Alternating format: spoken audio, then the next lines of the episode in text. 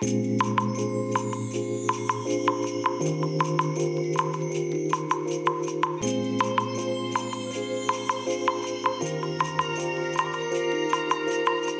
い皆さんこんにちはこんばんは。お疲れ様でございます。本日はですね5月12日金曜日でございます。えー、ようやくね今お仕事が終わりましてこれから帰るところでございますけどもなんかね天気がめちゃくちゃ怪しいですねもういつ雨が降っても不思議じゃないぐらいのね、えー、真っ黒いこのどす黒いね雨雲が一面を覆っているようなそんな感じの天気ですねいや良かったですよあの雨降らなくてあでも南の方はあれですね雲が薄いですね。だから北の方があれですかね。えー、雨雲がすごいという、まあそんな状態ですね。いや、昨日はね、ほんと帰る時ね、もう土砂降りでしたので、1時間ぐらい会社で、1時間ちょっとかな、会社でね、時間潰して、え小雨になるのを待って、で、小雨になってからね、ダッシュで行ったっていうね、まあそんな状態でしたのでね、まあ同じ状況にならなくて済んでよかったなという感じですね。えー、それでね、えっ、ー、と今日ね日中ですねえー、ツイッターを見てましたらあの今日あれらしいですね。任天堂スイッチの、えー、ゼルダの伝説のなんか新作が発売だったらしいんですね。今日がですね。でそのゲームの発売に合わせてなんか会社をね、え、休んでる人がいるっていうね。なんかそういうツイートがね、えー、流れてきまして。へーっていう、まあそんな感じだったんですけども、でね、えっ、ー、と、どうもね、このゼルダの伝説のこの最新のやつがね、えー、オープンワールドって言ってね、あのー、まあ、要は 3D みたいな感じで、その、ゲームのマップの中をね、自由にあちこち移動できるという、どうもそういうゲームらしくてですね。で、なおかつ、その、いわゆるアクションゲームになってるらしいんですね。であのパソコンなんかでねよくあるような MMORPG みたいなあんな感じで多人数参加型のネットワークのゲームではないらしいんですけどもあのもう一人でね、えー、淡々とこの、えー、任天堂スイッチでね、えーと、このテレビの画面に向かってゲームをやり続けるというようなまあそんな感じのアクションゲームみたいですね。でこの今回のこの「ゼルダの伝説」のゲームというのがなんか前作の続編みたいな感じになっててるみたいですね。うん、どうもそういう感じみたいなんですよ。で私がね「ゼルダの伝説」をやったのはいつなのかっていうとあれですよあのファミコンのディスクシステムが登場した時のやつですよ。もう何十年前よっていうね話なんですけどもまあ少なくとも30年は余裕で前ですよね。30年前って言うともう私が二十歳の二十歳とか21歳になる頃ですから。だからもっと前ですね。35年いやもっと前だな。私が中学生ぐらいの頃だったので、えー、12歳とか13歳13歳14歳とかそのぐらいの頃だと思うんですよ。だからもう35年以上前っていうことで36年ぐらい前ですかね、えー、そのぐらい前にこの「ゼルダの伝説」っていうのがねあのファミコンのディスクシステムっていうので初めて登場したんですよ。で私のね、えー、家にはねファミコンはその当時もすでにありましたけどもディスクシステムなんてものはね買ってもらえなくてですねで幼なじみの友人がねディスクシステムをね親に買ってもらったんですよね。で友達の家によく遊びに行ってね、えー、ゲームをやらせてもらったっていうねまあそんな感じだったんですよ。それがね「ゼルダの伝説」の私の中の記憶なのでまあねもう3 5 6年前の記憶ですから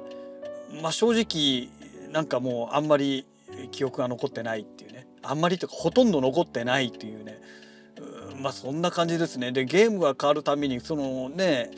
2.5インチかな？3.5インチかな？なんかとにかくね小さいねディスクをねカチャカチャカチャカチャってなんか読み込んでるっていうね。まあそういう記憶しか残ってないっていうね、えー、ゲームの起動がやたらと時間かかるねみたいなね。あそういう認識しかないわけですよ。当然ね今のこの任天堂スイッチのこのゲームの状況と比べてしまうとねもうほんと月とすっぽんでもう全然違うわけですけどもねですからまあこれをねポチったので、えー、まあ早ければ明日にはねもう届いてると思うんですよ。ねまあどんな感じになるのか。であとはねアクションゲームということですのでまあ、果たして私がどこまでねゲームを続けられるのかというところなんですよね。うん、ねちょっとねあのアクションゲームですからね途中で飽きるんじゃないのかなっていうね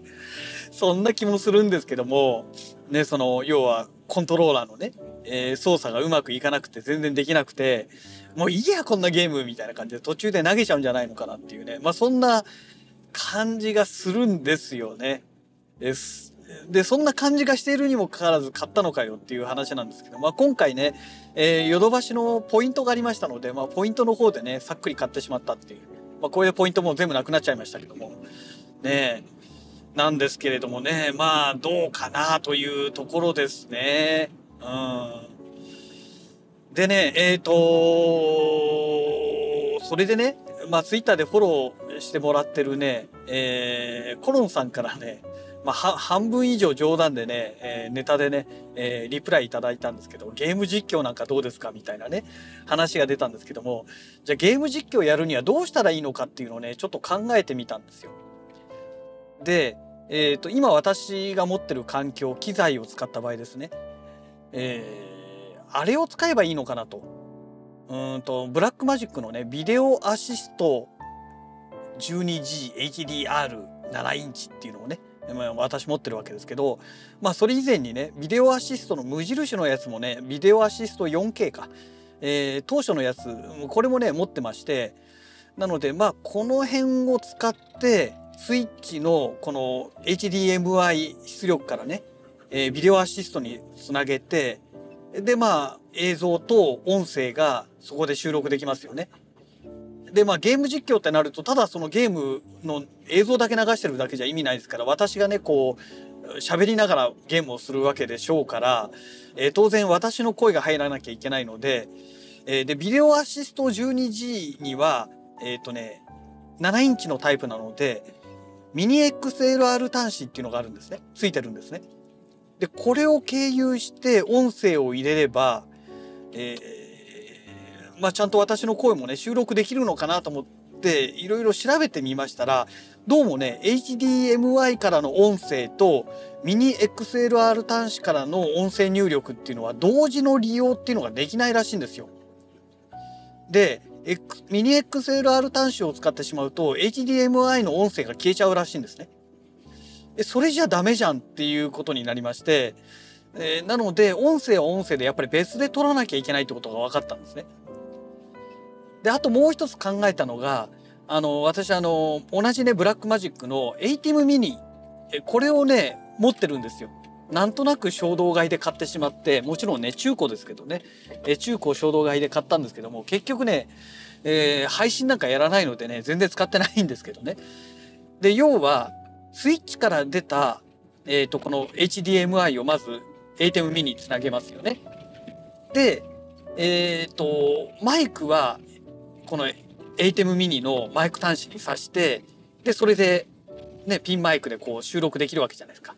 で ATEM ミニの、えー、HDMI の出力をそのまま、えー、ビデオアシスト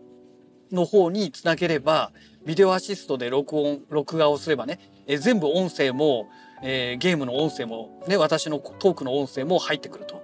いうことになるんですけどもここで一つ問題が出てくるんですよ。えー、今度どんな問題があるかっていうと、えっ、ー、と、音声のこの編集っていうのが後からできないんですね。ここが大きな問題なんですよ。だから例えばここはゲームの音を大きくしたいここは私の声を大きくしたいっていうのができないんですよもう全部同じねその録音レベルでギュッと入っていっちゃいますからだこれはちょっとダメでしょっていう話になるのでそうすると、まあ、ATEM ミニを使った録画方法っていうのもダメだなっていう話になるわけですね。じゃあ次に今度、じゃあどうしたらいいかっていうと、まあ一番簡単なのは、あの、スイッチからビデオアシストの方で映像とゲームの音声と映像をね撮って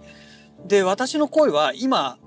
ねこうやってポッドキャストラジログを収録してるのと同じように Zoom の F2 でもう普通に単独でね音声だけ撮ればいいんじゃないのと。でゲームの音も一緒にマイクから拾っちゃうじゃないかって話になると思うんですが、まあ、そこはね、あのー、ヘッドホンかなんか使えばゲームの音は出てこないですからね。だからまあそういう風な形でやれば、まあ、できるだろうと。ただ声と私の声とゲームの同期ができなくなっちゃうので、まあ、そこはねうまくちょっとやっていかないといけないんですけどね、うんまあ、そこだけの問題なんですよね。でやればまあ眠ってる機材をうまく使っていけるのかななんて思うんですけども YouTube なんかでねゲーム実況の動画の作り方なんていうのでね検索するとね出てくるんですけども大抵がねあの OBS を使うやり方がどうもね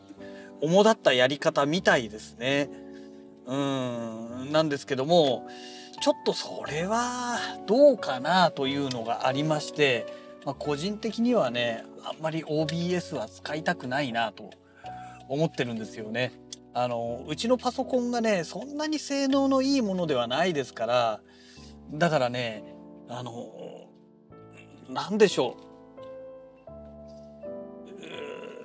う。まあ単純な話ですね。あの音飛びをする可能性があったりね。まあもちろん駒落ちなんかもあったりする可能性がありますからもうやっぱりね映像を収録したりとかそういったものはね専門の機材使った方がまあ正直今の私のパソコンの環境で考えたらその方がね安定していいかなと思ってるんですよね。うん、なのでまあ気が向いたらもしかしたら試しにあの何て言うんでしょう継続して、えー、ゲーム実況をやっていくということではなくてですねあのこういう風な機材をやるとこんな感じで作れますよっていうその試験的な意味で動画を1本もしかしたら撮るかもしれないです。撮るかもしれないし撮らないかもしれないしまあこれはちょっと一回やってみてね、えー、大変だったらね多分やらないと思うんですけども。まあ一応ね、まあ、今回そのゼル「ゼルダの伝説」もう30何年ぶりにまあちょっとポチってやってみようかなと。まあそんなお話でございました。はい、えー、今ね、えー、いつものねうちの近所のスーパーまで来ましたので食材買ってね、えー、これで帰りたいと思います。それではまた。